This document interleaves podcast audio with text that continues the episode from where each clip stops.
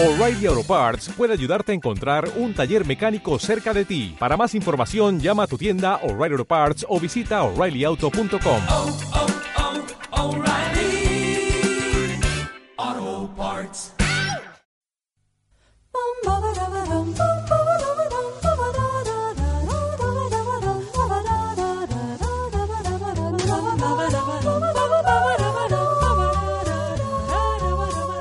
Hola, soy Noel Ceballos Y yo soy el hematocrítico. y esto es Los Hermanos Podcast.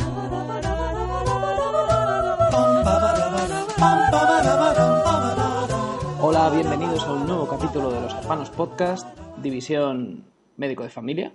Ya es una división más, o sea, es, es un podcast dentro del podcast, ¿no? Hematocrítico. Sí, esto es el, el matriusca de los podcasts. Mira, una cosa que he hecho esta semana es que he, he vuelto a etiquetar los capítulos de los hermanos podcast porque los he subido a Spotify, los he actualizado la, bueno, como si hubiera abandonado un poco el- la página de iVoox y ahora tenía como ciertas mejoras que he podido aplicar y, y me dediqué a como etiquetar las colecciones, ¿no? Entonces fui como poniendo Mm. los que eran de Primacía, los que eran de Fran Rivera y, y este es el sexto volumen de, de Meco de Familia, de esta caja china que es Los Hermanos Podcast, ¿no? Una colección de mini Sí. podcast. Me gusta saber que, que cuidas la marca, ¿no? La mimas. Estoy cuidando el branding. Ahora ya estamos ahí, estamos en cualquier lado, tío. Spotify. Me dije, y en iTunes estará, ya no hay iTunes. O sea que eso. Un pro- Bueno, yo creo Un que problema sí, ¿no? menos. hasta octubre... O sea, en octubre ya se transforma en Apple Podcast, pero sigue siendo iTunes. Y ahí- Para nosotros sigue Y siendo ahí estaremos igual. Y bueno, queremos dar las gracias por nuestro regreso. Tuvimos como 2.000 descargas en, en 24 horas, que bueno, Sí. una cifra de puta madre. Para escuchar, son 2.000 personas, me dijiste el otro día en un mensaje, ¿no? Tú piensas que 2.000 personas nos han escuchado comentar un capítulo de Meco de Familia del año 95 en 24 horas y... Sí, saben, saben lo que es hacer un checho. Esas 2.000 personas ya, cuando usas esa palabra, o sea, esa palabra, esa expresión, entienden exactamente a lo que te refieres. Y si ahora son, checho, si ahora son 2.000, mañana serán 4.000 y pasado. Bueno, pues claro. aquí estamos otra vez y estamos en el 17 de octubre de 1995. Eso es, fue el día exacto en el que se emitió el primer, el sexto episodio de la primera temporada de Médico de Familia. Y bueno, como siempre, nos gusta hacer un repaso por los titulares de esa España, que es una España muy diferente a la nuestra. Por ejemplo, en el país, el titular de portada era La audiencia pide que García Castellón siga en el caso Banesto. Bancos Pues implicados en, pufos, ¿no? Eso era impensable ahora mismo, sí. Sí, bueno, ahora tenemos un caso del BBVA Bueno. eh, en relación con Villarejo, pero bueno, el caso Banesto era, eh, este era el Los bueno. bancos. Esto sí, esto sí era un caso. La portada de vanguardia es los islamistas reúnen a medio millón de negros en Washington, ¿no? Eh, Clinton Oh. lamenta que la división racial esté rasgando el corazón de América. Bueno, eran problemas que había. Resulta que en el año 95 era como racista Estados Unidos, ¿no? Esto, esto ya está resuelto. O sea, esto. Sí, Esto pasó. pasamos, pasamos página. Eh, Se mira, pasó aquí en el país también lo pone. Clinton urge a todos los estadounidenses a limpiar la casa de racismo. Pero luego también tenemos, por ejemplo, que Puyol mediará para poner fin al conflicto laboral en SEAT. Bueno, pues este, este era el conflicto catalán de la época. Había una movida en SEAT y Puyol medió. Puyol siempre fue un tío legal, tío. Estaba ahí siempre. ¿Qué, qué fue de Puyol, por cierto? Que. Bueno, no sé, pasaron cosas. Tuvo, tuvo sus, sus problemas, sus, sus cositas. Pero luego, o sea, ¿cuánto ha cambiado eh, el periodismo en general, no? En el 95 no había SEO, no tenías la necesidad de titular, pues eso, con, con titulares clickbait. Y, por ejemplo, hay un artículo en el país que se titula Dudas, Dudas. dudas. Y así, y así ha sido subido, porque da igual. Creo que ha sido la primera persona en el mundo que ha pinchado en dudas y es, es un párrafo. Mira, Zaplana había una polémica, ¿eh? Zaplana se desmarca de Elizondo y usará valenciano académico. Eso era un problema del 95, tío. Pues sí, pero ¿sabes quién tiene problemas en el 95? Nacho Martín. Nacho Martín, tío. Eh, bueno, quieres, ir- quieres entrar ya a tope, ¿no? Hay que entrar ya, hay que entrar ya, porque este capítulo eh, hay, hay mucho que cortar, hay mucha tela que cortar. Podemos estar cuatro horas aquí perfectamente. No te lo acabas, ¿eh? Uf, este es un capítulo que no te lo acabas. Y, No te lo acabas. y no lo decimos lo de todos los capítulos, ¿eh? Pero siempre es el mejor capítulo, siempre. Ya, pero aquí tiene un cold open, tiene un prólogo que no sospecharías que es el capítulo eh, más denso de todos. eh, porque el prólogo, digamos que es el peor prólogo de la historia de la televisión. Mira, yo tengo una anotación para comentar incluso de antes del prólogo, que es el título. El capítulo se titula Debajo del puente. Sí. Under the Bridge. Y en el capítulo anterior cuando estaban en el centro de salud, Gertrude le comenta que le gusta Red Hot Chili Peppers. Em, Ah, es posible que esto sea algo complejo, ¿no? Que, que esto sea un guiño de- del guionista, un homenaje. Ahora, esto se hace mucho en Breaking Bad, en, en The Leftovers, en series más complejas, ¿no? Pero como dejar pistas musicales, poner un título ahí, pues... ¿cómo- Es casualidad que Gertrude se haya demostrado que es una fan de los Red Hot y este capítulo se titule Under the Bridge. Yo yo creo que no. Yo creo que Quiero no. pensar- Hay una construcción muy compleja aquí. quiero pensar que no, tío. No, esto no se dejó a suerte. Esto es Lost. Breaking Bad, Bueno, esto es pues, Los Soprano. Sí, exacto, exacto. Es The Wire antes de The Wire. Y empezamos con, El pues con una escena que, no sé, a mí es que me flipa demasiado. Quiero que la describas tú porque no, lo- no, le, no le voy a hacer justicia a esta escena. Bueno, es una escena típica de, de telecomedias de los 80 quizás, ¿no? Que es como una cola en el váter, ¿no? Hay una cola, la gente se está esperando, estamos diciendo que es una casa súper poblada, vive mucha gente en esta casa. Entonces, el primo teenager se está como dando una ducha, Chechu se está meando, María se... Bueno, Chechu quiere entrar, no sabemos muy bien por qué.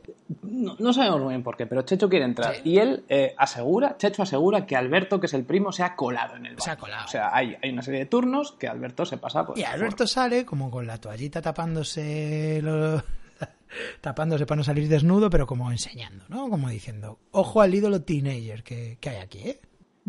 Sí, lo intentaron. Por lo menos lo intentaron. Intentaron lanzar, sí.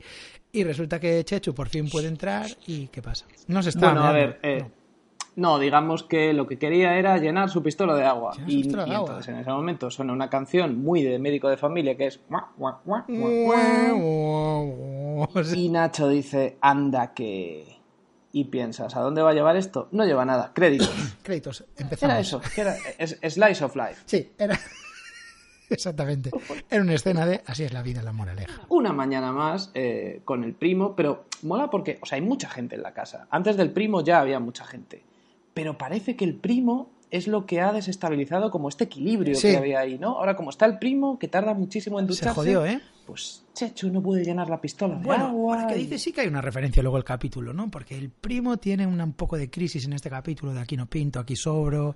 Y quizá aquí había un. El guionista dejó una amiguita, ¿no? Pero esa, la, la manera de introducirlo era esa. Bueno, no sé. Yo creo que, es el, el, el open más mierda. Joder, acuérdate, en esta época era Buffy. Sí. Y, y los prólogos de Buffy eran la hostia. De repente salía un vampiro y aquí, y aquí no. Aquí es que Checho quiere llenar la pistola de agua y estaba el primo. Mira, en los capítulos anteriores que ya hemos comentado, hemos visto casos como las denuncias falsas, eh, cosas como súper contemporáneas, temas auténticamente del 2019. Yo aquí tengo escrito, es la serie más 2019 que hay, porque el comienzo del capítulo, el tema que tratan es el fútbol femenino. O sea, Sí. hay un tema más puto candente que el fútbol femenino. Ahora mismo el Mundial de Estados Unidos, el Real Madrid femenino, o sea, ¿qué cojones? Sí. Sí, sí. Justo ahora, pues se descuelgan con eso. Es una escena de desayuno, eh, bueno, donde María está pensando un nombre para su equipo de fútbol femenino. Claro, porque hay un, ella lo hay quiere un sacar torneo, el, adelante, el torneo de la moraleja, ¿no? Y, y María quiere apuntar, quiere apuntar a su equipo femenino. Y están ahí, necesitan dinero y necesitan nombre para... Sí. Bueno, eh, digamos que su brainstorming eh, no, no cala entre la gente con la que está desayunando, que son su abuelo, Chechu, y su primo. El primer nombre que les propone es eh, Féminas Club de Fútbol Sí. y su abuelo dice literalmente que suena facha. Es una facha, tío. Inventaron lo de ¿Qué es una feminazi, ¿eh? El, el- Sí, yo creo que era por eso, es que tiene que ser por eso. O sea, tú dices que la expresión feminazi viene del capítulo 6 de Médico de Familia. Es que Féminas Club de Fútbol y el tío dice literalmente, pero sin perder un segundo, suena facha. Suena facha. Es la primera vez que se mezclan esos dos conceptos, ¿eh? O- otro nombre es Atlético Antisexismo, que me parece la hostia. Eh, sí, pero al que no le parece la hostia es al primo, Claro. porque lo que dice es, no, mejor las tontitas fútbol club. Las tontitas. Es el puto machirulo del hilo de, de Twitter, ¿no? El, el primo. Están, Sí, sí, sí, sí. están hablando ahí de, de eso, de montar su equipo femenino, y él, su aportación es esa. ¿Por qué no llamáis las tontas, eh? Vete a la mierda, joder. Tontitas fútbol club. Y bueno, el abuelo ya remata todo esto con eh, esta frase que yo creo que es un, es un refrán que hay que aplicar a partir de ahora. Aunque la mona se vista de seda, no le meterá un gol ni a Carpanta.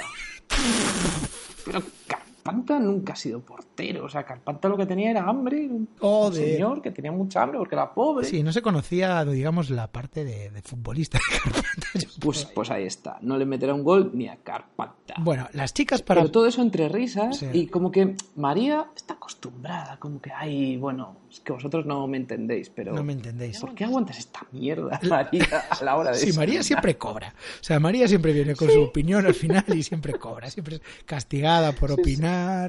En el desayuno siempre eh, toda la mierda va hacia ella, Tiene que- hacia la pobre tiene María. que Es el comerse- personaje más sufrido. Tiene que comerse el machismo sistémico por su propia familia a la hora del desayuno. Bueno, María necesita 5.000 pesetas para, para apuntarse. Que, ¿Cuántos euros dirías que son, Noel?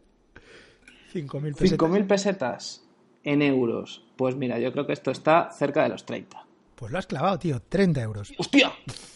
Lo has clavado. Pero es que ya llevamos seis capítulos. Ya estás metido, ¿eh? Los 90.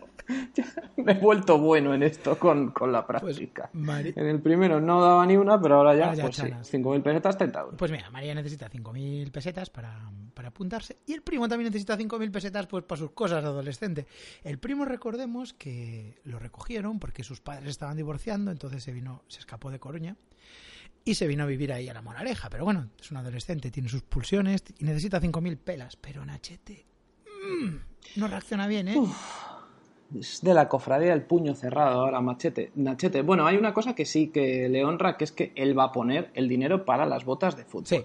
O sea, el equipo de fútbol feminista eh, se sufraga con el dinero de la autoridad patriarcal, por así decirlo, Sí. porque, porque es Nacho. El de, las, el de las mujeres, sí, pero esos gastos ya no y el primo se mosquea. Dice, ¿qué pasa? Que soy el último mono. Claro, joder.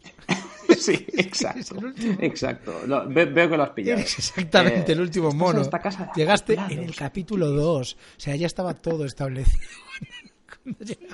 Sí, y si piensas que esta conversación no puede ir a peor, va a peor, porque Chechu y su abuelo tienen una conversación sobre el fútbol femenino. Quiero advertir a nuestros oyentes sensibles que esta conversación que vamos a comentar de una serie familiar de prime time de Telecinco puede afectaros profundamente. Estamos hablando de una conversación de un nivel de chunguez como en la peli de Hombres G, cuando hablan de un- si una niña de 14 años está lo suficientemente buena, ¿no? Sí, sí, sí, sí. sí. Vale, la conversación es lo siguiente. Chechu, María y el abuelo están sentados en la mesa. Y entonces Chechu le dice, ¿qué opinas del fútbol femenino? Y el abuelo, muy elegante, muy un tío muy del futuro, dice que por él guay, que las niñas hagan deporte, que eso está muy bien. Y Chechu le dice, ya, hombre, ya, ¿eh? Tú lo que quieres es ver a esas niñitas en pantaloncito, ¿eh? Y entonces yo ahí tuve que parar un momento. Pero paraste demasiado pronto porque él responde. El señor Manolo, o sea, visualiza No, señor pero es que, Manolo. es que todavía, an- todavía antes le dice María, le dice, ¿qué va, hombre? Que el abuelo ya es muy viejo y no se pone con estas cosas. O sea, María no le dijo a Chechu, pero qué burrada estás de cojones diciendo. O sea, estás diciendo a mi abuelo que, que si mi abuelo se pone cachondo con verme a mí y a mis amigas niñas en pantalón corto. Y ¿Qué su coño abuelo-? No, no le dijo eso, le dijo. Responde, uno nunca dimite de ser hombre. Y María, cuando le dice esto, le da un abrazo en plan, ¡Ole, mi abuelo! O sea, Ese es mi abuelo, que me quiere ver en pantaloncito corto. Ese es mi abuelo que le voy a provocar una erección. Ese, ese es el espíritu, ¿no? ¡Ole, mi abuelo que se va a querer zumbar a mis amigas! Eh, Sí, sí, sí. Y si pensáis que esto es demasiado para asumir, ¿no? Porque están el abuelo tenía que tener mucho peligro, dicen. Sí, pero dices, joder, ya se han pasado de sexualizar a un personaje de la tercera edad. Ya espero que paremos aquí. No, no, porque este es el capítulo en el que el señor Manolo, digamos que se destapa como un ser humano muy sexual. Es, El- es un Mick Jagger. El señor. Mafaker. Es el señor Mafaker en este capítulo. Exacto. Exacto, pero bueno, ahora vamos a pasar a lo A contrario, exactamente lo contrario, que es eh, mundo bancos y mundo hipotecas. Mal rollo, tío. A Chete le llaman por teléfono, le llaman del banco, va al banco a ver a su colega y, tío, y pasó una cosa. Bueno, no sé si es una cosa que pasaba en los 90, pero aquí pasó. Que es que el del banco se le olvidó cobrarle cuatro letras de la hipoteca. El del banco, o sea, llegó y estaba como estornudando. Perdona, es que estoy enfermo. Tengo como. Y por, bueno, el caso es que estoy enfermo y que no te pasé la letra de los cuatro meses de la hipoteca. Y no sé, por alguna razón a Nachete no observó que, que no había pagado cuatro meses de hipoteca le de un pasó, se le pasó. Pero la pasó. razón por la que se le pasó a su amigo del banco, porque aparte de ser el del banco, es, es su mejor amigo, uno de sus mejores amigos, Es un es que el tío está hasta arriba de comidas de trabajo, lo cual le está afectando al estómago, pero por alguna razón también está constipado. O sea, está como muy enfermo el tío. Se le juntaron las cosas, tío. Se le empezó a juntar una cosa a la otra y al final no le cobró la letra ni le avisó. Y ahora... Pero pide como empatía, dice, mira, tú estás jodido porque debes cuatro letras, pero mírame a mí, que tengo un montón de comidas de trabajo y Mira cómo estoy. está arriba, estoy constipado y aparte el estómago no va bien. Bueno, total, que Nachete se ve que, que lo van a echar de casa. Le han desahuciado. Vamos a, a parar un momento aquí para contemplar el tema de las finanzas de médico de familia. El otro día unas, unas fans del, del podcast estuvieron hablando de esto conmigo y dijeron que ¿cuándo vais a tratar el tema de, de cómo se financia esa casa? Y justo le dije, pues precisamente esto es lo que se os viene encima. Sí. Esto es lo que hay. O sea, estamos hablando de un médico de la seguridad social que no, recordemos, no trabaja en la privada, rechazó una suculenta oferta para trabajar en una clínica de cirugía estética.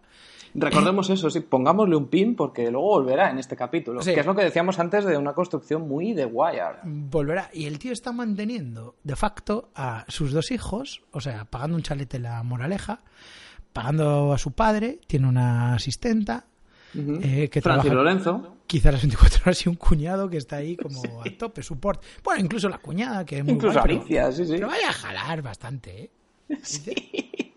No, no, las cenas no se las pierde Alicia en esa casa. Sí, sí, sí. No perdona una. Y desayunos, pues raro, ¿eh? Saber- Raro es que no venga. Cuando no viene, preguntan dónde está. los dos litritos de café le suelen caer. Bueno, pues un médico de la Seguridad Social se encuentra con eso y de repente, cuatro meses sin pagar, borde del desahucio. Y este es el tema del capítulo, tío. El Under the Bridge viene por la posibilidad real de que desahucien a los nachetes en esto.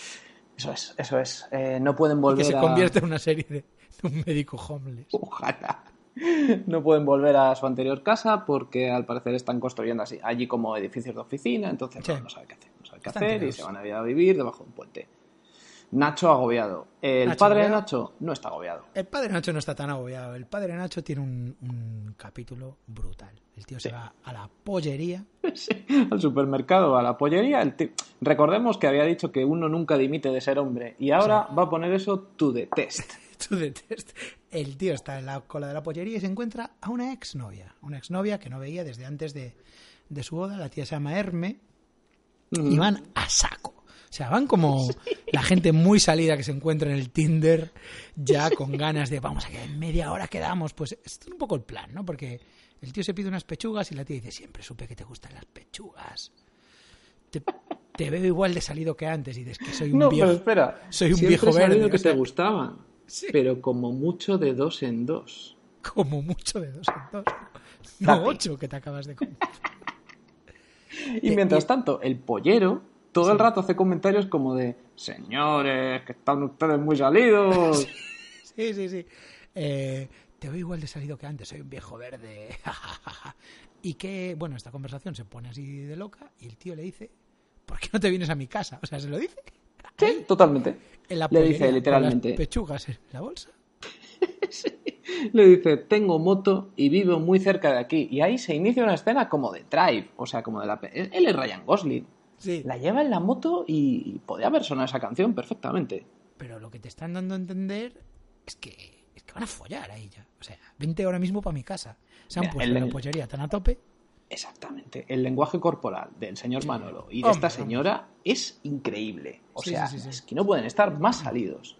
Hay feeling, tío. Parecen cuando dicen los actores que están realmente. Sí. Herme, Herme y Manolo, tío. Pero dices los intérpretes, ¿no? Como Sí, sí, sí. Ahora no puedo especular, pero. entre bambalinas. No, no, esa, ten- esa tensión que se ve en la pantalla, de alguna manera, y que tú no te puedes ir a casa así. No te puedes ir a casa así. Eso se tuvo que, que salir. Tuvo que salir de alguna manera. Cuando, cuando la llevó a su casa, nada más. Bueno, en- le esperaban ya en la entrada los vecinos folladores, ¿no? Los vecinos estos. Matrimoniadas, aparecen- sí, sí, Los sí. matrimoniadas, que aparecen, ay, mira, que trae un novio, tal. Bueno, pues nada más entrar, nada más entrar, perdón, continúan a saco. O sea, ya lo primero que le pregunta es, ¿duermes solo? Y él le dice, eh, no, eh, ¿quieres ver mi habitación? Y, o, sea, sí, o sea, sí, duermo solo, ¿eh? ¿quieres subir a mi habitación? Uy, por favor, venga, vamos. O sea, van como nunca nadie fue antes, tío. Van No, a la tía tope, tío. antes, antes de subir las escaleras le dice, me sigues poniendo la carne de gallina. Sigues poniendo la carne de gallina. Y él le guay. dice, eh, ¿puede- ¿quieres subir a mi habitación? Y ella le pregunta, ella, o sea, no le pregunta, le dice, si me prometes que podré estar de pie todo el tiempo. Y el tío dice, de pie, te voy a follar, de pie, de lado. Hay como un plano de Juani escuchando esto como flipando, o sea, normal, normal que esté flipando. Sí, sí, sí. Bueno, ahí vemos también en su conversación que, que es bonito, ¿no? Porque el tío le dice que ella fue su único amor antes de conocer a su mujer. Sí. Y que, bueno, ella como que la abandonó por otro y, y él rehizo su vida, pero ahí quedó, ¿eh? Quedó el rollo de Dios. ¿cuándo me voy Ay, la segunda oportunidad, en la pollería. Siempre hay una pollería esperándote. A ti y a esa persona especial que dejaste... La, la que se escapó, la que dejaste escapar. La encontrarás en la pollería cuando tengas 80 años. Quizás no ha sido la pollería adecuada. Y mientras tanto, mientras eh, el señor Martín Senior está viviendo una segunda juventud, eh, Nacho está muy jodido. Hasta el punto de que va a pedirle dinero a su jefe. Hasta el punto de que en este capítulo no hay trama médica, tío. En este capítulo no, hay una historia de clase de ética de un enfermo que tiene este problema, tal. No, no existe. Está tan mal. Nachete, tío, está en el curro y le va a pedir un adelanto a su jefe. Y aquí digo yo, vamos a ver. El tío es un funcionario público. ¿No? o sea, puede un funcionario pedirle una- un adelanto a su jefe. O sea, su jefe es otro funcionario público, ¿no? No sé. Pero su jefe es rico y le explica que tiene problemas de rico. O sea, él le dice, mantener mi vida no es fácil, no es nada fácil. Yo tengo Claro. un nivel de vida muy, muy jodido, te querría ver aquí. Tiene 99 problemas, pero la hipoteca no es uno. Sí. Nacho Dice, como que no lo entiende. y, y sí, tiene razón. ando mal de pasta, no puedo pagar mi chalete, la moraleja. Es, es un currante, es un, es un obrero. Nacho es, Nacho es uno de los nuestros. Pero sí tienes razón, que es que eh, no hay trama. La trama médica aquí es la imposibilidad de una trama médica, porque Nacho Sí. está con la cabeza en otra cosa. No Está mal, se equivoca con una receta. Joder, viene una señora, le pide una cosa, le, le da una receta y se tiene que levantar en plan, no, que leí, Dios, casi la mato. Sí, a la eh, bueno, luego tiene una jefa. Yo creo que, a ver, hay un jefe, jefazo, que es el que tiene problemas de rico. Luego está su jefa, que es la que le mola a Nacho. Sí, Eh, y su jefa como que le cubre. ¿Por qué le cubre? Porque no quiere que se vaya Nacho. no. O sea, sabe que si lo echan de allí se va a ir al centro de cirugía estética y entonces lo va a perder. Entonces ella como que, como que le va ayudando todo el Pero es que Nachete se tuvo que sacar una oposición, recordemos esto. Es un funcionario público. Bueno, entonces, vamos a hacer un pequeño break. Repaso de las tramas. Tenemos, por un lado, a María intentando montar un equipo de fútbol femenino en el campeonato de la Moraleja. Por otro lado, a Manolo recuperando su amor por Herme, mm, que está girando ya hacia lo, hacia lo calenturiento, digamos, ¿no? Y por otro lado, los problemas económicos de Nacho. Estos son, digamos, los tres, ¿no? Aquí vamos a... En esto nos vamos a manejar. Pero es posible que os preguntéis, ¿dónde está el MVP?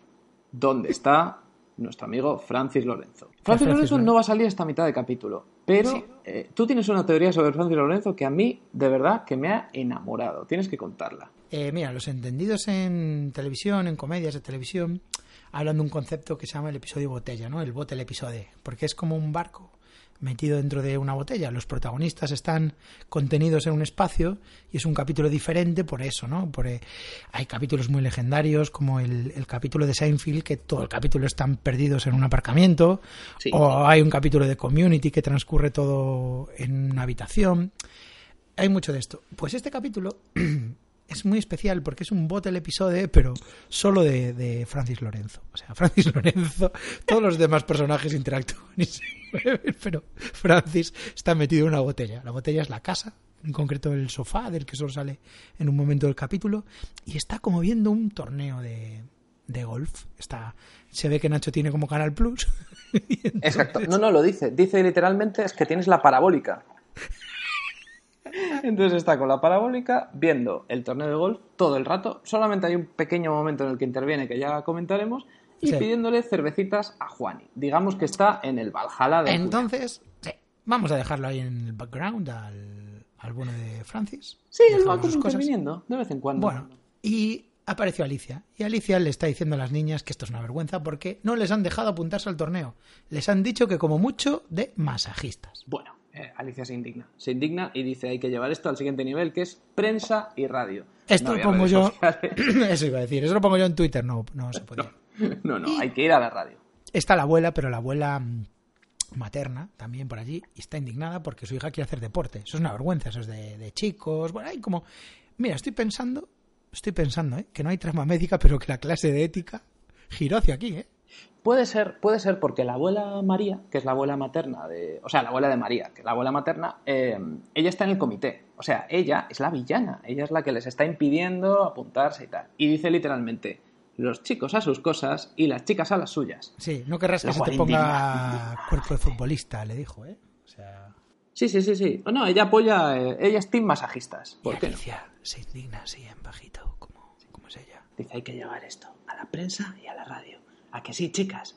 Y las otras, las, o sea, las niñas Sí. están como a tope y Lidia Vos está a tope, pero en su registro. Sí, Lidia vos a tope. Bueno, y es la hora de cenar, están todos ahí. y Hay un tema en la cena, hablan de que el abuelo tiene novia. Y están todos como haciendo bromas con eso, menos Nachete, tío. Nachete no está pa' hostias. Nachete está en Quiebralandia, ¿sabes? Tiene ve la que cabeza Nacho está mal porque no quiere hacer bromas sobre la vida sexual de su padre, que es una cosa que normalmente él entraría al tapo, al trapo, pero aquí, aquí no, aquí está mal. está- Es, es su juego ese. Pero de repente se cabrea. No, tengo que deciros una cosa muy jodida. Bueno, eh, literalmente lo que dice es: ¿Me queréis escuchar de una puñetera vez? Sí. Porque, o sea, Emilio Aragón no puede decir de una puta vez, eso Sí. sería imposible. Eso sería que esta serie tuviera temática adulta y no solamente. no, no para nada.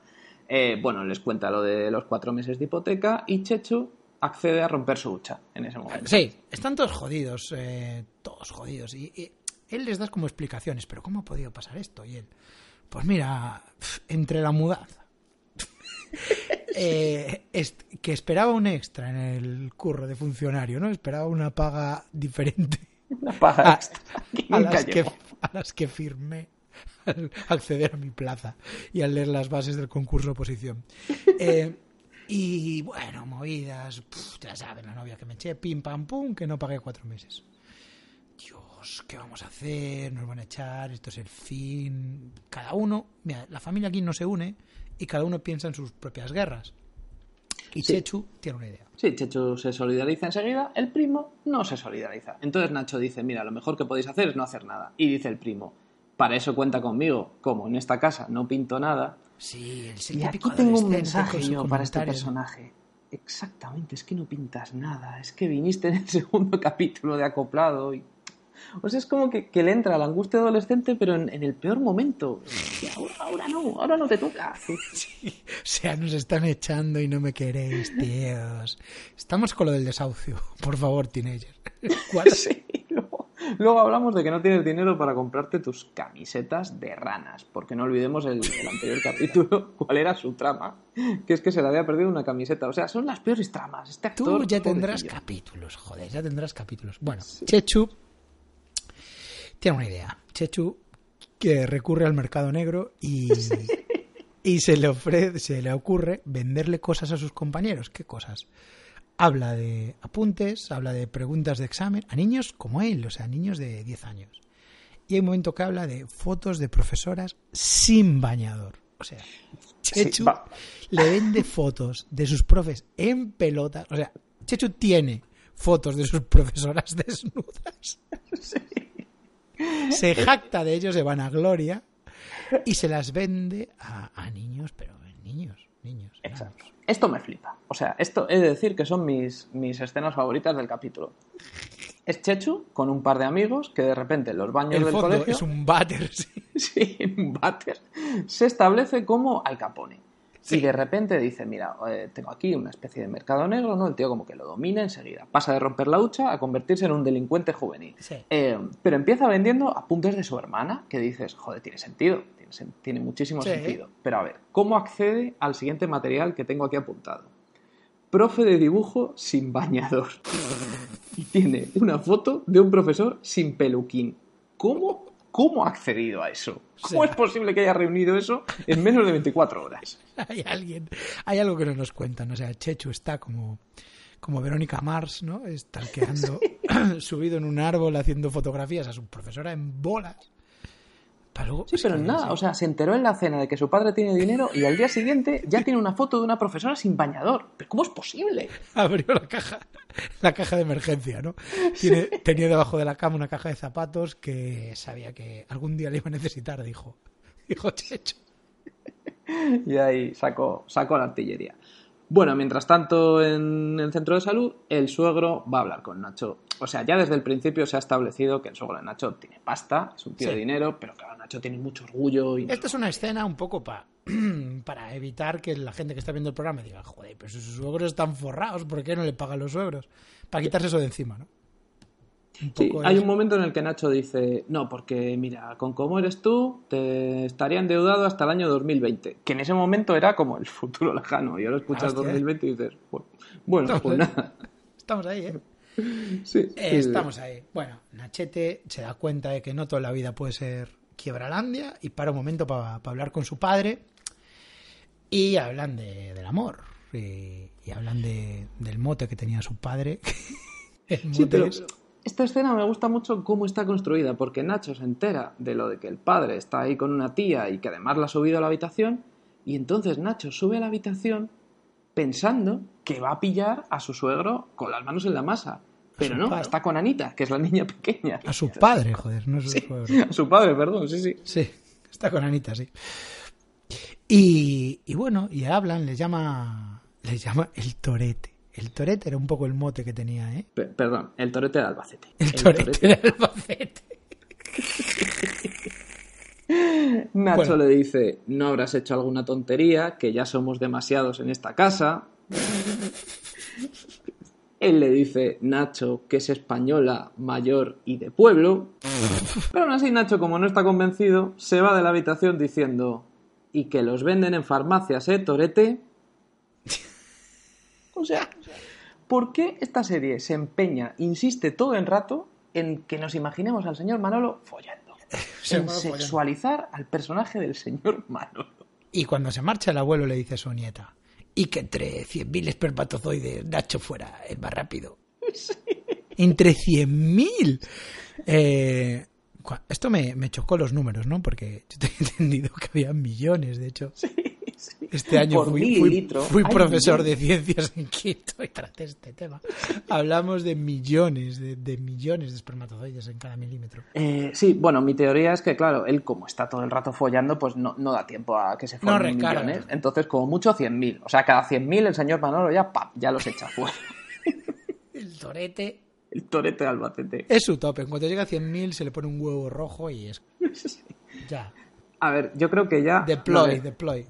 Creo, apuesto a que no le van a volver a llamar Torete nunca más en, en la serie. Pero yo te digo que hagamos ahora mismo un pacto de llamarlo Torete siempre. Torete, o sea, vale. lleguemos al capítulo que lleguemos, va a ser el Torete. Yo, yo firmo ahí. Tengo aquí anotado una, una cosa bonita, ¿no? Porque él se pone, se pone a hablar con su cuñada y le dice una frase preciosa que tengo anotada que es ahora sí que echo de menos el sueldo de Elena, Sí, sí, es verdad. su mujer muerta, la hermana, está hablando con su hermana y le dice, Dios, cómo echo de menos su sueldo, joder, su dulce, dulce sueldo. ese dinero que trae a la casa. Y mientras tanto, pues bueno, eh, Francis interrumpe esta conversación espera, porque porque dice, "Vi- vivo encima, he vivido encima de mis posibilidades. Estamos hablando de España, o sea, Nachete era España. En el año 95 nos lanzó un grito de socorro diciendo, dentro de 13 años, todos seréis como yo, todos os va a pasar lo mismo. Esto Exacto. empezó ahí, tío, todos somos Nachete. Eh, sí, sí, exactamente. Él nos estaba intentando adve- advertir, pero bueno, la mayoría éramos como Francis. Que, ¿Qué le importaba? O sea, Francis aquí. Sí. Su trama es que no hay cervecitas para ver el golf. Porque él no le llama cerveza, es cervecita siempre. Cervecita, sí, sí. Y digamos Juani- que le echas Juani ahí está. Juan. Sí, Juani llegó hasta pedirle pasta. Sí, sí. Dame O 5 sea, euros. si las quieres, las pagas. Eh, su antagonista es Juani. Él tiene una trama paralela donde el conflicto es que no hay cervezas en casa de su amigo al que le gorronea cervezas y su antagonista es Juani porque ella es la culpa de que ella no le ha, no, no llene la nevera de cervezas para cuando él llegue Sí. a ver el golf en la parabólica. Juani tiene acceso a cosas como aceitunas, cacahuetes y Francis no tiene acceso a eso. Eso es, eso es, eso es. Y ahí, y ahí está, esa es su trama de todo el episodio. Exactamente. bueno, y está, o sea, le han jodido el golf, tío. El tío está en medio de la noche ahí viendo el golf. No hay una puta cerveza para tomarme en esta casa, joder, es que ¿qué es esto? Está, está muy mal. Bueno, volvemos a la subasta escolar. eh, ahí tenemos a Baxi Malone, eh, el nieto de Al Capone, que está subastando una cosa muy loca, que es zapatos sueltos. Zapatos sueltos. Mira, yo trabajo en un colegio y esto aparece, ¿eh? De vez en cuando un... E- Esto es así. Sí. O sea, a lo mejor un niño, reales. un niño en una clase de educación física salió con los tenis y se olvidó un, un zapato. Eso puede ocurrir. O sea, eso Sí. puede pasar. Bueno, Pero, eh, pero de ahí a venderlo, tío, un zapato perdido, tío. o sea, lo subasta, lo subasta. Y el que más, eh, más dinero ofrece es alguien al que llaman el Bocas. Chechu cometió un error fatal. Sí, eh, pero vamos, que se veía venir, ¿eh? Yo digo yo que se veía venir a la legua, que fue confiar en el Bocas. Sí. Chechu tiene un amigo que se llama el Bocas y por alguna razón el Bocas le traicionó. Sí, eh, se llevó el zapato e inmediatamente, pero, o sea, inmediatamente, nada más salir del baño, se lo dijo al director. Sí, pero mira, cuando lo- se lo llevan castigado a Chechu, los niños se quedan y empiezan a apostar qué castigo va a tener Chechu, porque Chechu les ha metido en vena el vicio, ¿no? Chechu les ha metido en el mundo de en el mundo de la corrupción, de, de las apuestas ilegales, de Sí, sí, sí, eso es así. Em, bueno, pensamos, eh, lo siguiente que vamos a ver es el despacho del director, Chechu asumiendo las consecuencias. No, esto no vuelve a salir, no vuelve a salir nunca más. Eh, digamos que, no, bueno, no sabemos, no sabemos qué le hizo el director, pero, pero algo le hizo porque pasamos página. ¿Y a dónde pasamos? Pues dónde vamos a pasar a Nacho en su trama médica hablando con una mujer que se llama Marichus. Marichus. Y, Marichus también es de la familia, medio la conoce, tal. Todo le va mal, tío. Y Gertrude protesta, tengo aquí anotado que protesta mucho porque curra tanto que no puede ver Melrose Place. Eh, Sí. Este es un product placement eh, de Telecinco, quizá el primero de la serie, y dijeron, "Mm, no está mal esto de mencionar otros productos dentro de la serie. ¿Te imaginas? Vamos a seguir por este camino. Sí, eh, bueno, Nacho se va porque esto ya es insostenible y su jefa, la que está por él, le sustituye. Y dice, tenemos que hacer esto porque como siga así, se nos va. Lo mismo se nos va. Lo mismo se nos va, sí, sí. Esto Eh, es una tragedia. Esto es un, un, un dramón.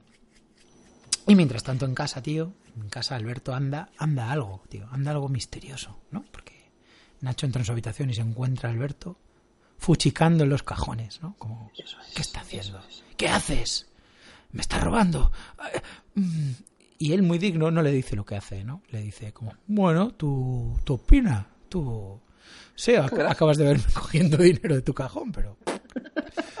Tú... Sí, todavía intentan conservar la dignidad. Sí. Y le dice Nacho, porque Nacho como que no, no va a ser menos. Le dice, oye, que se te ha olvidado esto, que es el, el billetazo. Y le dice el primo, quédatelo tú, que te hace más falta que a mí. que te hace más falta. Pero que no te tendría que haber aceptado acogerte, le dijo, ¿no? Es muy duro, ¿eh? Se arrepiente de haber acogido a un niño que no tenía hogar en ese momento. Bueno, Y Alberto se lo toman como, Dios, esto lo veía venir yo como puto teenager. Soy un teenager, es un teenager que dice a sus padres, no queríais que naciera, ojalá no hubiera nacido. Y los padres dicen, ojalá, tío, ojalá, porque madre mía. o sea, su angustia adolescente nunca va a ser mayor que la que están sufriendo los adultos por tener que aguantarlo. que la realidad, tío, me estás robando tú mismo, tío. Tú mismo. Muy duro ahí, Nacho, ¿eh? Con lo de quién me mandaría a cogerte, tío. Esta casa ahora mismo suele ser un oasis, un remanso, tío. Esta casa ahora mismo está infectada, tío. Está mal, mal. Yo creo que se viene abajo eh, en, en todos los sentidos. O sea, al mismo tiempo les van a echar, les van a echar de allí, pero la casa ya está dividida, ya está Sí. resquebrajándose a un nivel metafórico. Una ¿Y qué casa dividida contra sí misma, ¿eh? Cogiendo ese billete que intentaba robar a Alberto, haciéndole una pelota y tirándolo contra la pared, como de puto dinero. El dinero es lo que está jodiendo a la casa. En realidad es el dinero. Sí, sí, sí, sí, sí, sí. sí. Bueno, eh, tengo aquí anotado una escena, quizá de la misma intensidad que el abuelo con lo de los pantaloncitos, porque entra Francis muy maquillado, anda vestido, tú me dijiste como Alan Partridge, Sí, sí, sí. Bueno, luego, eh, más adelante, se dirá, el abuelo le dirá, es que no soy elegante como tú. Y lo que considera la serie por elegante es un traje como blanco crema, Sí, con una camisa rojo granate, sí, con una corbata de estampados noventeros imposible, y eso se considera de punta en blanco. eso O es lo máximo. Exacto. Ese es el, ese es el hombre GQ de eh, 1995. Pues él va a ver a las niñas que están haciendo el equipo de fútbol y les dice, hombre, ¿qué tal esas niñas aún no en edad de ser mis favoritas? Esto es muy jodido, ¿eh? Porque lo que implica es que una de las razones por las que Francis está todo el rato allí es porque está esperando. Está esperando a que cumplan la mayoría de edad. Al acecho, tío, Stalker.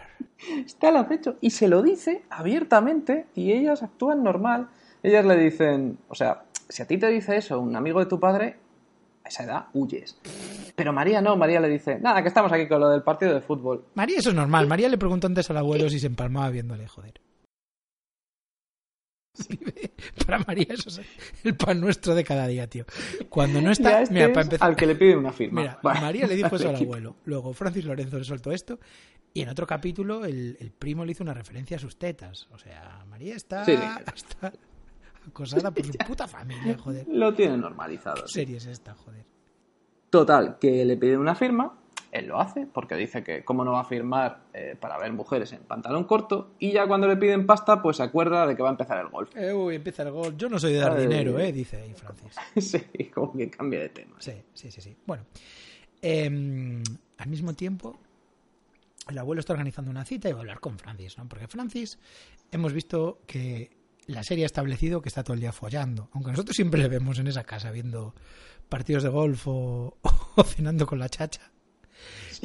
E interesándose mucho por los que de verdad tienen posibilidad de follar. Citas. Y en, la, en el capítulo pasado era Nacho y en este es el abuelo. Entonces, en cuanto ve que el abuelo entra ahí de traje y corbata, dice, dice Francis, Aquí huele a sexo. mía". Sí.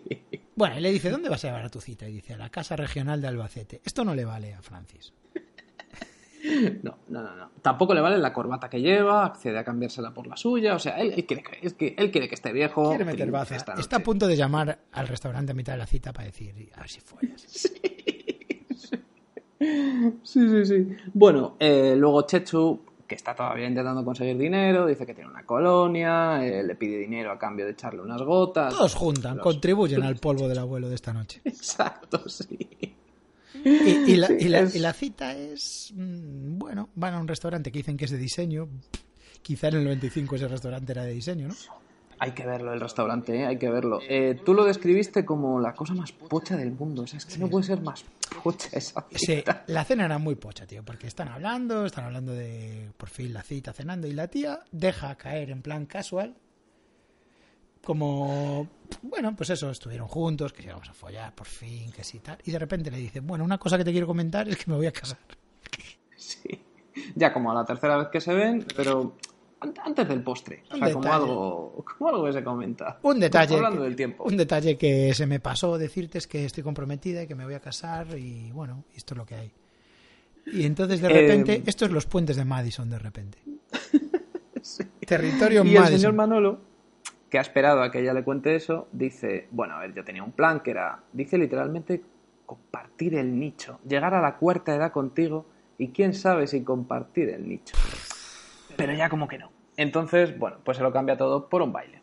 un baile. Bailan en un restaurante donde nadie más baila, ellos se levantan y bailan y de repente los guionistas resuelven así esta historia de amor. O sea, se encuentra al amor de su vida la pollería, eh, establecen que están destinados el uno para el otro y luego la tía se acuerda que se casa. Fin.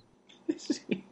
Y Manolo dice, mira, por lo menos, bueno, antes le dice, voy a sufrir mucho por esto y le dice Manolo, siempre es mejor sufrir que no sentir nada. Siempre es mejor sufrir. Y eso se lo cambia por un baile, pero claro, es lo que tú dices, eh, no es un sitio para bailar, es un restaurante, es como si... Manolo pasó los tres días más intensos de su vida. Fue los tres días más Y románticos. acabas del con dos personas mayores bailando en un restaurante donde el resto de la gente está comiendo y nadie les hace caso. Sí, eh, mientras, por alguna razón, Francis Lorenzo quiere ayudar poniendo en venta la casa. ¿Dónde Eh? Exacto. Y Él de- decide que la manera de ayudar es esta. es vendiendo Y- la puta casa. Sí. ¿Y cuándo llama a los posibles compradores de la casa para que vayan a visitarla? Igual por la mañana, cuando los niños están en el colegio y Manolo está fuera trabajando. No, por la noche. Por la noche. Y llegan los tíos, que son unos pijos, y son las peores personas del mundo. Llegan diciendo, Buah, en esta casa hay niños, Buah, habrá que desinfectarlos.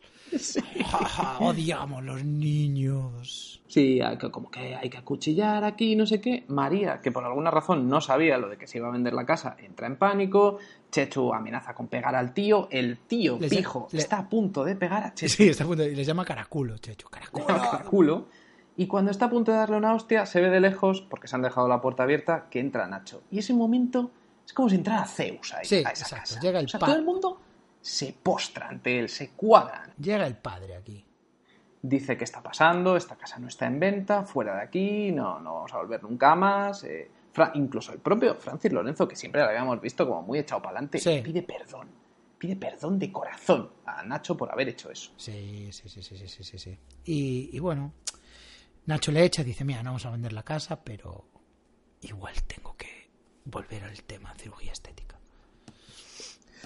Él ya está convencido de que su futuro es ese, dejar el centro de salud, volver a acabó vender todo. su alma, vender su alma. Se acabó todo. El fin, o sea, mirar al abismo, mirarte a ti mismo y ver que el abismo te devuelve la mirada y es que vas a operar tetas de pijas, que es una cosa que ya, ya hemos establecido en el episodio 2, que eso sería lo peor. Exacto, qué remedio, hay que vender su alma, hay que dejar de ayudar a los más necesitados y empezar a hacer mm, cirugías estéticas. Pero ¿qué pasa? Que cuando Nacho va a trabajar al día siguiente, eh, el resto de sus compañeros inventan el concepto de crowdfunding, inventan el Berkami. El Berkami le dan como, pues, uno le da 500 pesetas, otro le da como un compact disc, Claro, sí, Gertrude se va a comprar un compact disc, pero dice, bueno, eso puede esperar. Eso Otro igual le da. que viene, viene. Otro le da un tupper y es un gesto bonito, pero, pero no llega. Eh, pero igual, igual no llega. Y en ese momento, ¿qué pasa? Que llaman por teléfono. Llaman del banco, a ver, bueno, voy allí a ver qué pasa. Y Eh, vamos al, al final, al clímax Sí. del capítulo, que es en el salón, todos los Pero yo tengo apuntado, están hablando de, de que le- quieren que el abuelo cuente si folló o no. Y el tío dice, y el tío dice que están aquí los nietos. ¿Qué cojones van a importar los nietos, tío? Los nietos están deseando. Apa- Aparte de estar lo los nietos, está el del banco. Le cantan todos, abuelito, dime tú, como, como diciendo, abuelito, dime tú si follaste esta noche, ¿sabes? Es, es un poco lo... Ay, yo sé, La idea es la de- diversión, es la diversión. Pero, pero está el del banco también. O sea, Sí. es un extraño. Este tío es amigo solo de Nacho. Vengo por ¿Qué el tema- si esta persona tan Vengo por el tema de desahucio, pero terminad, terminad con esto. Sí. Bueno, eh, ¿qué ha pasado? Que... El director tiene que venir en persona a Sí, contar una cosa. sí, sí. El crowdfunding de los médicos ha pagado un mes, pero todavía queda ahí por resolver unos cuantos. Tres meses. Pero llega el director y dice, bueno, tengo una noticia que es que está todo pagado. O sea, es el final de un sainete de, de un- una obra de teatro infantil, ¿no? Buenas noticias, chicos. No hay que cerrar la pastelería. Sí, sí, sí, es un poco pues eso, obra de teatro eh, de, infantil. Eh, bueno, el suegro quién ha asegura pagado? que él no ha sido. Yo no he Porque sido, ha yo no he sido. ¿Y quién ha pagado esto? ¿Quién ha pagado? Bueno, Pues no hay tenemos un- no un hay un primer ingreso. Ex machina, sino hay dos. Sí, doble. Doble patch. Hubo- ¿Qué, pasó aquí? O sea, ¿qué pasó físicamente? ¿Fueron al banco estas dos personas a la vez? ¿Qué pasó? Sí, bueno, a lo mejor llegó una y cuando salía llegó la otra. La primera que llegó fue la madre de Alberto. Sí. Esto lo deduce Nacho en un momento muy Sherlock Holmes, porque todo el mundo como que dice, no, yo no he sido, yo no he sido. Y dice Nacho, a lo mejor el que ha hecho más es el más silencioso, el que no quiere contarlo. El que parece que hizo menos. El y que Alberto mira en plan, igual no soy tan mierdas, ¿no? Y le dice, sí, es verdad, yo se lo dije a mi madre, eh, que es tu hermana, eh, al final accedió a pagar, y entonces Nacho... La madre dijo, tú me querías al niño hasta que acabe la universidad y te pago un plazo de la hipoteca de puta. La madre dijo, a este niño no lo meto yo en mi casa otra vez ni de coña, está muy bien en casa de Nacho, por lo tanto pago, aquí está mi dinero, aquí está, vamos, lo, lo llevo en metálico. Pero ha pagado Eh, todo, no, pagó parte. Pero ¿quién pagó el resto? Y Sí, entonces la, bueno. la cámara enfoca a Francis, que está viendo el golf, y está como... "Bah, A mí dejadme en paz, yo estoy viendo el golf, escurriendo el bulto. Pero... ¿Pagaste tú esto? Va, dejadme, dejadme en paz, hombre. Sí, dice, Dice, dejadme de mariconadas, literalmente. Sí, quiero ver el golf. Se pagó, se pagó las cervezas ahí, ¿no? Un poco. Sí, exactamente, O sea, exactamente. ese- esa letra que pagó de la hipoteca no llega ni para un puto año de gorroneo, joder.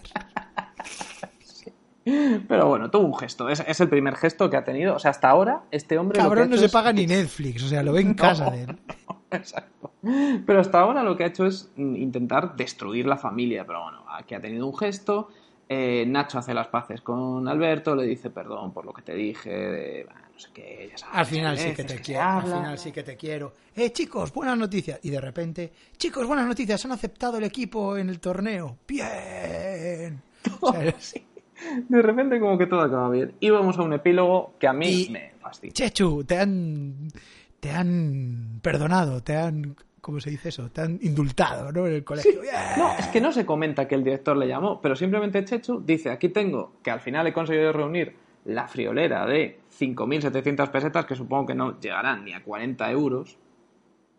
Bueno, pues como ya no hace falta, dice- Chechu, y encima me lo quedo. O sea, Uh, la 33 moraleja de esto es que la delincuencia y el crimen compensa. O sea, hubo un momento que en el despacho del director le dijo, pero mira, tú tienes fotos de una profesora desnuda, joder. Y el, y el Chechu se tuvo que enfrentar a eso, pero bueno, eso fue off cámara, ya, solucionado. A lo mejor el director se la compró. Le dijo, ¿es verdad que tienes una foto de este tío sin peluquín y de esta, de esta profesora desnuda? Te las compro y así ya no sale. Y así no te sale la luz y ya está. Bueno, hablamos de un prólogo tróspido, pero el epílogo, ojo, cuidado. Ojo, ojo, ojo el epílogo. Eh, es una partida que están jugando al mus. Bueno, Sí. están Francis, está Nacho, está Juani. Hay comentarios como de, bueno, señor Manolo, eh, cuente- hay un momento que el señor Manolo dice, es que aquí no se envida, no se liga. Y dice Juani, aquí el que no liga es otro.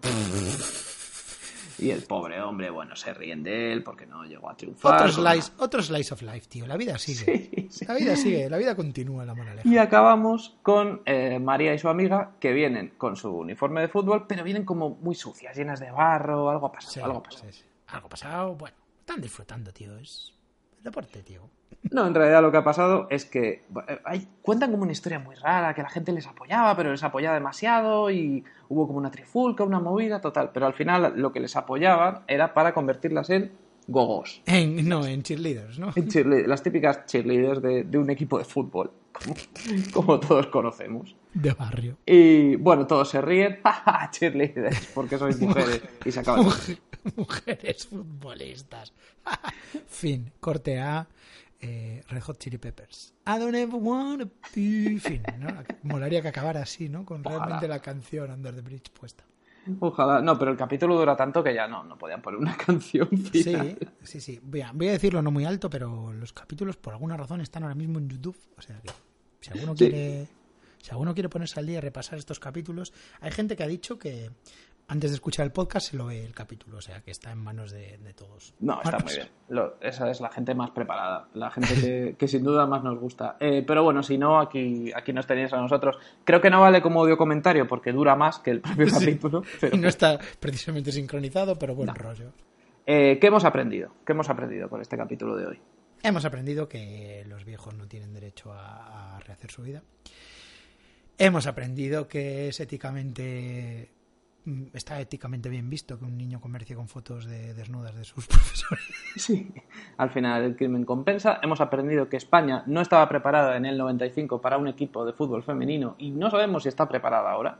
Y que hemos vivido encima de nuestras posibilidades. Sí, sí, sí. Y- pero que siempre tienes que confiar en la bondad de. eh, no, no de los extraños, sino de tus, de tus amigos. Al final De tus te van a sacar adelante eh, por un crowdfunding o por donaciones anónimas, sí, por lo que sí, sea. sí, que si tú sacas una revista, tío, tus colegas te la van a sacar adelante, que si haces una película, tío, tus colegas van a estar ahí con Exacto. Eh, y, y bueno, que este, que este fue el capítulo que avanzó eso, ¿no? Como que pronosticó que dentro de unos años íbamos a vivir todos de crowdfunding. Y ya está, y seríamos muy felices. Eh, Y, y los hermanos podcast están aquí para contároslo, como siempre. Como siempre. ¿Cuándo os hemos fallado nosotros? Nunca. Nunca. desde, desde... Hemos tenido hiatos, pero eso, no, es fallar. Eso desde es. el 2012 que estuvimos ahí al acecho, como Francis Lorenzo.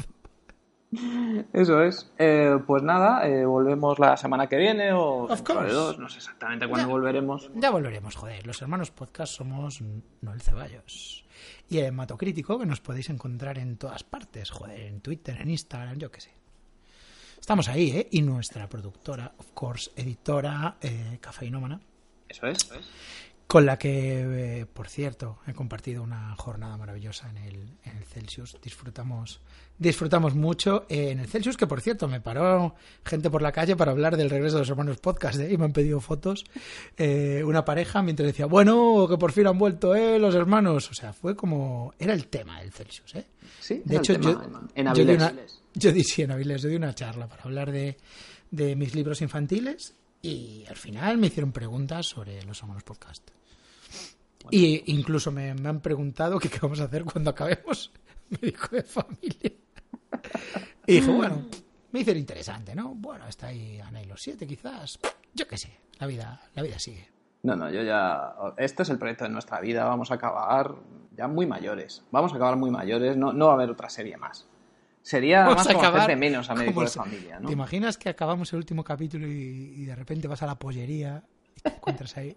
sí. Te hostia, café nómana, te hostia, fíjate lo que te digo. Bueno, eh, yo tengo una cosa que recomendar, que es el podcast de eh, Perra Satán y arroba snorkel, Enrique Aparicio, que bueno, pues que ya está allí, que se llama Puedo hablar y, y, que salgo yo en un capítulo. Tómalo. Por eso lo recomiendo, más que nada. Lo dices así para el final, para que ya no te diga nada, ¿no? Eh, exacto, exactamente, sí. Me estaba guardando esta carta. Eh, me dijeron que salía el 31 de julio, pero igual no lo cumplen. Esto lo estamos grabando el 30 de julio y, y ahí queda, ahí queda. Pero es un podcast que ya está grabado. Por lo menos mi capítulo está grabadísimo. Bueno, los hermanos podcast, como siempre. como nunca, como siempre en Spotify encima, tío. Verano de 2019 y en Spotify. Adiós, un abrazo a todo el mundo.